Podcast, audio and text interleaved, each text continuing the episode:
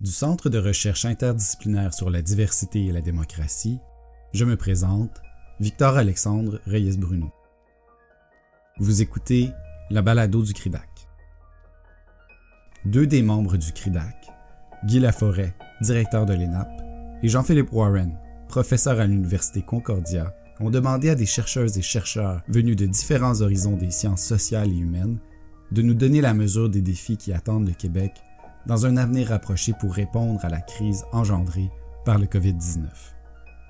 Aujourd'hui, Alain G. Professeur au département des sciences politiques de l'Université du Québec à Montréal et membre du CRIDAC, sur le fédéralisme et la nécessaire concertation en temps de pandémie. Alain, merci de te joindre à nous pour la balado du CRIDAC. Bonjour. Bonjour, c'est un plaisir d'être euh, avec toi pour cette, euh, cet entretien. Avant de commencer, je suis curieux de savoir euh, sur quoi portaient tes travaux exactement avant qu'on soit tous en confinement? OK, alors, bon, essentiellement, je travaille sur les relations fédérales provinciales. je me passionne beaucoup pour les États fédéraux qui sont en voie de consolidation et aussi des États fédéraux qui sont en perte de vitesse. Alors, je m'intéressais au Royaume-Uni, je m'intéressais à l'Espagne, deux États unitaires, mais avec des, euh, des volontés euh, pour fédérer davantage les communautés politiques. Et naturellement, le cas de la Fédération canadienne a toujours été au cœur de mes, de mes priorités de recherche et ça, ça continue de l'être. Justement, dans le texte qui est paru sur la presse plus, tu proposes une réflexion sur le régime fédéral en temps de crise. Euh, en quoi ce type de régime se distingue-t-il du régime unitaire, particulièrement dans un contexte de pandémie? Ben, il faut voir comment se fait le partage des compétences. Dans une fédération comme la Fédération canadienne, l'ensemble des compétences en matière euh, économique, les principales responsabilités relèvent du gouvernement central. Et on l'a vu, par exemple, avec la loi sur les mesures d'urgence, le gouvernement fédéral est intervenu assez rapidement pour dire qu'il était le maître des lieux et indiquer que s'il y avait des soutiens financiers qui devaient venir d'une source particulière, ça devait, venir d'Ottawa. Donc là, il y a une volonté par, euh, de la part d'Ottawa de capitaliser d'une certaine façon sur le malheur des Canadiens en disant, voici, nous avons des solutions, nous allons pouvoir euh, répondre à vos besoins et euh, on laisse euh, essentiellement les, obligations de, cohésion sociale aux États membres de la Fédération. Donc là, il y a le rôle du Québec, par exemple, et des municipalités qui peuvent intervenir au niveau de la gestion des, problèmes quotidiens. Et normalement, c'est soit à travers les hôpitaux, soit à travers les services aux collectivités, euh, informer les gens sur la distanciation sociale. Donc, on est plus dans le rapport de communication, mais euh, il est certain que là, le, gouvernement canadien se sert de cette pandémie pour affirmer davantage son leadership politique et économique. Ça me fait penser à une question d'image dans le contexte. Oui, il est sûr que l'image euh, joue beaucoup et même si à ce jour, au niveau de l'image, Legault s'en est mieux tiré que Trudeau euh, parce qu'il a fait montre d'une plus grande compassion, euh, alors que Trudeau a été plutôt euh, froid par rapport aux citoyens. C'était toujours très scripté, très encadré. il sortait jamais, très peu de son texte. Donc, l'aspect humain était beaucoup moins présent chez Trudeau que chez Legault. Euh, on était vraiment, euh, on est vraiment dans une situation où l'image joue beaucoup et ce qui fait en sorte que euh, au Québec en particulier, le Go est, très, demeure très populaire malgré certaines ratées au niveau des CHSLD. La santé est de compétence provinciale. Est-ce que ça peut être un, élément qui explique la raison du délai de réaction du gouvernement fédéral? La santé demeure une responsabilité première des provinces, mais il demeure aussi qu'il y a une loi sur la santé euh, au Canada et le gouvernement canadien euh, en 80 est intervenu de façon très forte euh, à ce chapitre-là en voulant s'approprier l'ensemble de la responsabilité première et faire en sorte que les Canadiens, lorsqu'il était question de santé, même si c'était une compétence première et exclusive de la part des, provinces, le gouvernement fédéral, au nom de l'intérêt national, intervenait et euh, avait pour son dire qu'il allait s'imposer dans un champ qui n'était pas le sien, mais au nom de la nation canadienne. Et ça, naturellement, ça va créer certains inconforts, mais euh, c'est impossible pour un État membre d'une fédération comme la Fédération canadienne de dire qu'on va faire sans euh, l'appui du gouvernement canadien dans un champ aussi important. Euh, on ne peut pas se priver de, cette ressource sans, à moins d'avoir les points d'impôt. Hmm. Est-ce pour dire que l'entente cadre sur l'Union euh, sociale canadienne de 1980 a un impact sur la crise actuelle? En fait, la, décision du gouvernement fédéral en 80 d'essayer de s'imposer comme un acteur clé se faisait au moment où les Québécois devaient prendre une décision importante quant à leur avenir politique. Il était question à ce moment-là de sécession, d'indépendance et tout. Et donc, le gouvernement canadien voulait s'imposer comme étant la première référence en matière euh, de soins de santé au pays.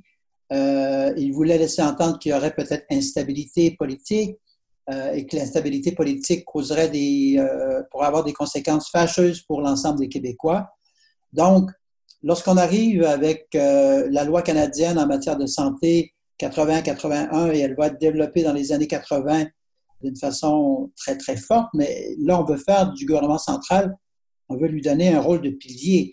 Quand on arrive en 99 avec l'entente sur l'union euh, sociale, l'entente cadre sur l'union sociale, et c'est là-dessus que le texte avec euh, Jean-Denis Garon portait, euh, là, il y a vraiment une volonté aussi de court-circuiter les provinces en leur disant que dans votre champ de compétences exclusive qui est la santé, nous allons vous dire comment il faut procéder euh, dans chacune des provinces, sans quoi vous n'aurez pas le soutien financier du gouvernement central. Et donc là, euh, c'est un moment clé parce que en 95, quatre années auparavant, le Québec avait son deuxième référendum concernant son droit de faire sécession. Et euh, dans ce référendum-là, ou un peu avant le référendum, le gouvernement euh, fédéral dirigé par Jean Chrétien avait décidé de couper les transferts aux provinces dans le domaine de la santé, justement.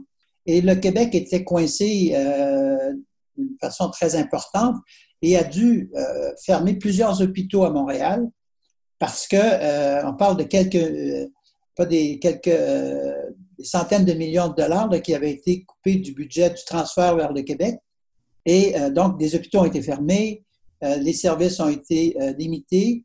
Et donc, là, on, avertissait les provinces et le Québec en particulier que si le Québec devait continuer sur cette tendance-là, qu'il n'aurait pas les ressources. Donc, on voulait inquiéter les personnes âgées, on voulait inquiéter les personnes qui n'étaient pas en très bonne santé, on voulait inquiéter l'ensemble de la population québécoise. Donc, 95, c'est un moment euh, extraordinairement important pour fragiliser la place que le gouvernement du Québec occupait en matière des soins de santé. 99, donc, le gouvernement fédéral, en meilleure posture économique que le Québec à ce moment-là, indique qu'ils seront les sauveurs du système de santé, ils vont intervenir, mais ils vont dire à l'ensemble des, membres de la Fédération canadienne comment euh, les membres de la Fédération doivent agir s'ils veulent avoir les, sous.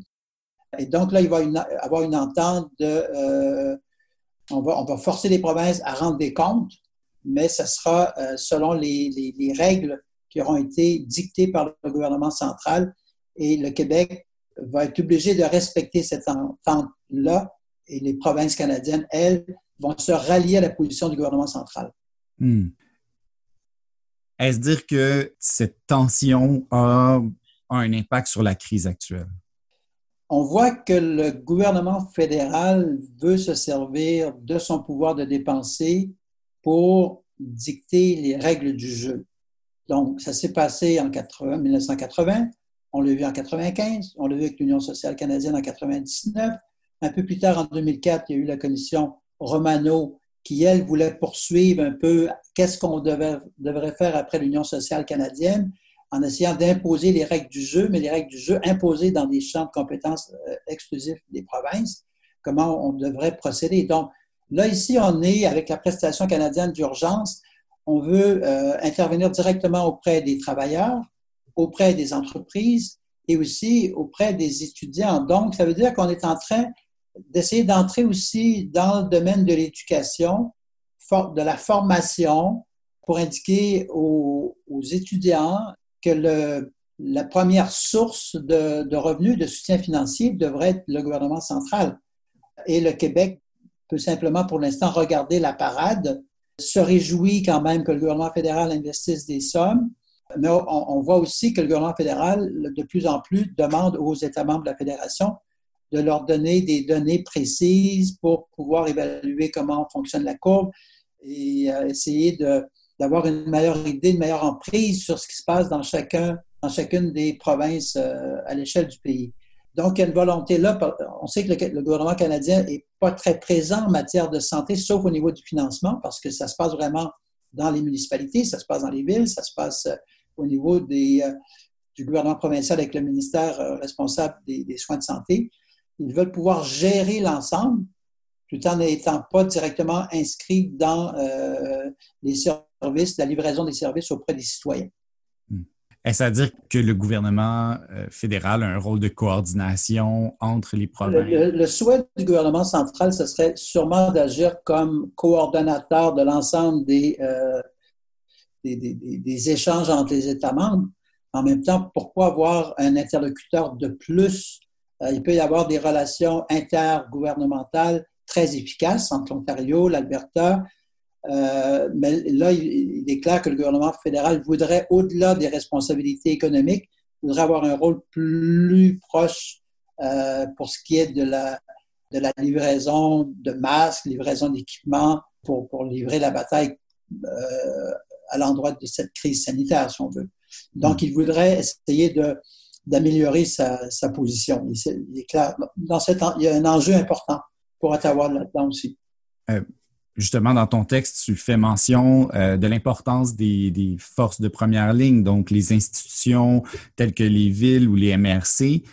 Est-ce qu'elles ont des assises assez solides au Québec afin de répondre à une crise comme la COVID? Est-ce qu'elles ont assez de pouvoir et de moyens? Les moyens ne sont pas, suffisants. Euh, c'est-à-dire qu'on sait que depuis le milieu des années 2000, puis subséquemment la réforme Barrette, a fait euh, très dur à, tout ce qui est euh, organisation, euh, institut, en matière de santé au Québec. On a essayé de concentrer beaucoup les, la prise de décision. Ce faisant, on s'est privé de ressources très importantes. On a fait des, on a dilapidé des ressources, si on veut, des ressources humaines.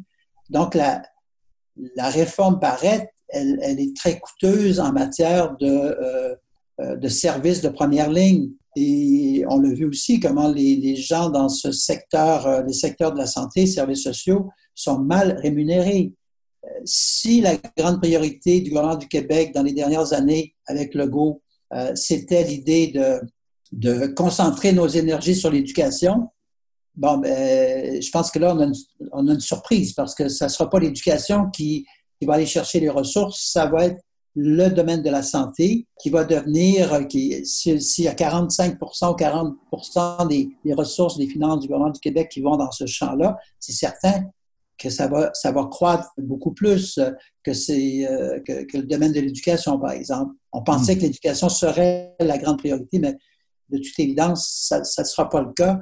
Les universités euh, à moins qu'on cible beaucoup au niveau des développements d'un vaccin, des choses comme ça, mais ça va être très, très ciblé comme, euh, comme appui. Donc, ce n'est pas les universités, ce n'est pas les, les, collèges qui vont bénéficier euh, des, prochaines, euh, des, prochains budgets du gouvernement du Québec. Ça va être vraiment le milieu de, de la santé, des CHSLD et de, ces ressources de, de front pour essayer de trouver des solutions à la, à la crise sanitaire. Alain, dans le contexte actuel, est-ce que le Québec est en bonne position pour relever les défis qui l'attendent? Bien, moi, je pense qu'à cause de la forte cohésion qui existe euh, au Québec, une cohésion sociale qui est très forte, il y a une volonté d'entraide qui est très forte. Il va falloir qu'on fasse aussi confiance aux forces vives de la société québécoise. Or, les dernières années, euh, on a vu, euh, que ce soit en éducation ou en santé, on a vu beaucoup de gens qui ont été remerciés. On leur a dit, bon, maintenant que nous avons des, services dans chacune des régions, que nous avons centralisé les, les décisions, on a moins besoin de services de première ligne. Hmm. Or, on constate que les services de première ligne sont essentiels. Et euh, il y a une culture au Québec qui fait en sorte que euh, euh, les, les, gens sont solidaires, probablement plus que sur d'autres territoires, au moins en Amérique du Nord. et donc, si on se sert davantage des, des villes, des municipalités, mon sentiment, c'est qu'on on va pouvoir mieux réagir à la crise, mais il va falloir cesser cette centralisation du pouvoir autour de quelques têtes dirigeantes ou de quelques éléments du réseau. Hmm. Euh, les centres euh, intégrés euh, universitaires de santé et de services sociaux, moi, je pense, sont venus appauvrir ce que nous avions. Nous avions des CLSC, par exemple, qui, dont les responsabilités maintenant relèvent davantage de CCIUS. Or, ces CLSC avaient une autonomie très importante. Et il faut donc revenir à cette pratique-là de, de, redonner du pouvoir euh, et euh, une capacité d'intervention en première ligne à, euh, au CLSC en particulier.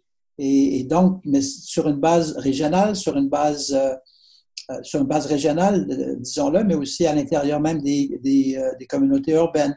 Alors, on, semble s'être privé de cette ressource alors qu'elle est essentielle, puis elle devrait être de première ligne plutôt que de voir les gens qui défilent dans les urgences de nos deux grands hôpitaux montréalais ou dans les grands hôpitaux euh, à Québec ou à Sherbrooke. Les CLSC demeurent quand même des centres de première ligne qui devraient être beaucoup plus soutenus. Il en va de même aussi avec les CHSLD. Il n'y a pas suffisamment de ressources dans les CHSLD. Les gens sont mal rémunérés. Donc là-dessus, il faut qu'on corrige la situation de façon importante et immédiate. Est-ce que l'aide devra venir du gouvernement fédéral avec un investissement massif en santé?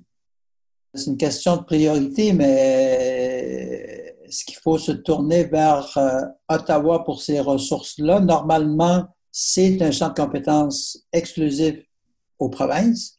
Euh, donc, il faut que, euh, peut-être qu'il peut y avoir des ressources additionnelles, mais moi, mon, sentiment, c'est que les ressources qui sont prises par le gouvernement central, ça pourrait être des transferts de points d'impôt. Le gouvernement du Québec va chercher l'impôt dont il a besoin plutôt que de verser des sommes plus importantes à Ottawa qui veut diriger et contrôler tout. L'avenir, c'est plus dans la décentralisation, la dé, la décentralisation que dans la centralisation. Ça s'applique pour les CIUS, ça s'applique aussi au niveau de la Fédération canadienne.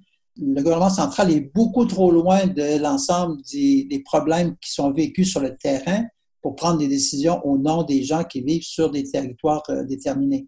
Le dernier élément, c'est peut-être euh, les vrais décideurs. Les vrais décideurs, euh, c'est de plus en plus les gens qui sont à la tête de ministères de nature économique. Là, on, le voit présentement, on est dans une crise sans pareil au Québec, une crise sanitaire qu'on n'a jamais vue, qu'on n'a jamais senti qu'elle allait euh, venir. Or, euh, à part Mme McCann, euh, qui, est responsable, qui, est au front pour le ministère responsable de la santé publique, c'est toujours des acteurs économiques qui sont présents. Hmm. que ce soit M. McGibbon, que ce soit M. Gérard, M. Dubé, M. Boulay la force de frappe, c'est l'économie. Euh, ce sont eux qui sont les vrais décideurs. Et euh, il y a un problème là, d'après moi, euh, surtout si aujourd'hui plus de 40 des, des, ressources fiscales du gouvernement du Québec sont concentrées dans le secteur de la santé, il faudrait qu'il y ait des ressources en termes de, de ministres qui soient conséquents là où on investit nos, sous, nos ressources, on a très, très peu de, personnel, trop peu de personnel.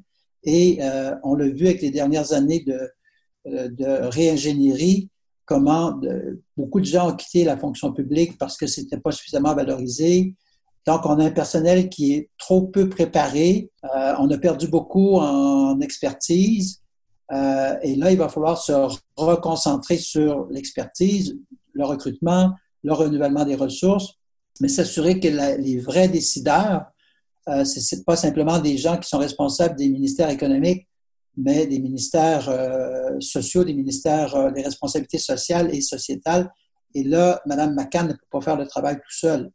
Euh, donc là, il y a quelque chose qui doit se, passer de ce côté-là et M. Legault a une responsabilité première pour voir à, cette, à, ce changement de culture. Et lui, qui est un, premier ministre très économique, avec une compassion, on le sait, on l'a vu, mais il reste qu'il est entouré par des forces euh, qui, ne semble en avoir que pour le développement économique. Et là, on voit que la crise sanitaire va forcer un réalignement des, astres à Québec. Hmm. Merci. OK, bonne fin, de, bonne fin de journée. La balado du CRIDAC est notamment rendue possible grâce au support d'Olivier de Champlain, professionnel de recherche à l'Université du Québec à Montréal et coordonnateur du CRIDAC. Nous vous remercions d'avoir été à l'écoute. À demain.